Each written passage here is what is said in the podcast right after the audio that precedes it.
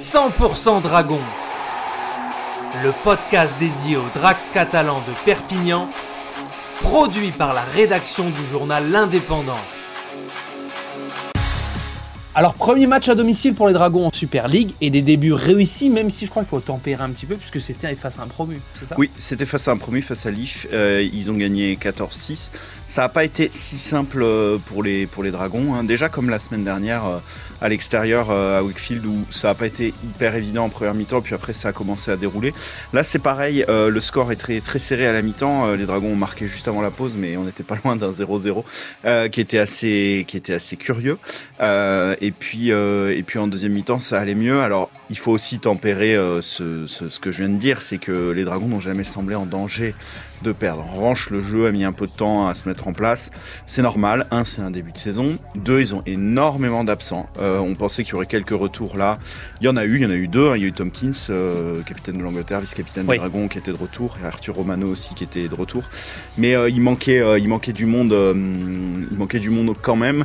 Il y a quatre joueurs qui étaient un peu incertains, euh, quatre cadres qui étaient un peu incertains, qu'on pensait voir, et puis finalement McNamara, le coach, n'a pas voulu prendre de, de risques. Ce qui est plutôt une bonne gestion, parce que la saison va être longue, parce qu'ils ont gagné, donc ça veut dire qu'ils pouvaient gagner ce match Bien sans, sûr. sans ça. Euh, et puis surtout, ça permet euh, bah, de pas prendre de risques avec des joueurs qui seront très utiles plus tard dans la saison. Et pour autant bah, on avance. Donc euh, voilà comme on peut dire dans l'indépendant les points les points pris sont plus à prendre. C'est exactement ça. De succès euh, première victoire extérieure première victoire à domicile. La saison lancée correctement. Il y avait du monde aussi euh, dans les tribunes. Ça a été une belle fête samedi.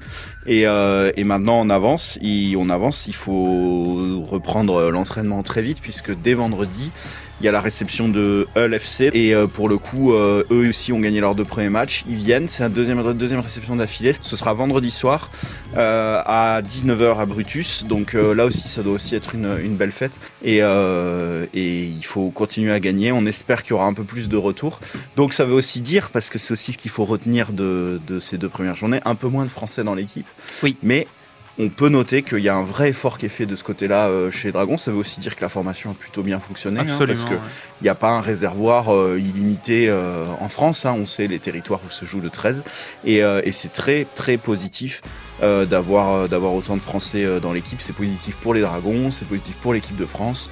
Et, ça permet de construire. Et il ne faut pas faire une équipe 100% française, ça ne sera pas le cas.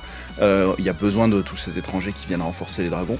Mais c'est très positif de voir que même avec une équipe avec beaucoup de Français, les Dragons sont compétitifs.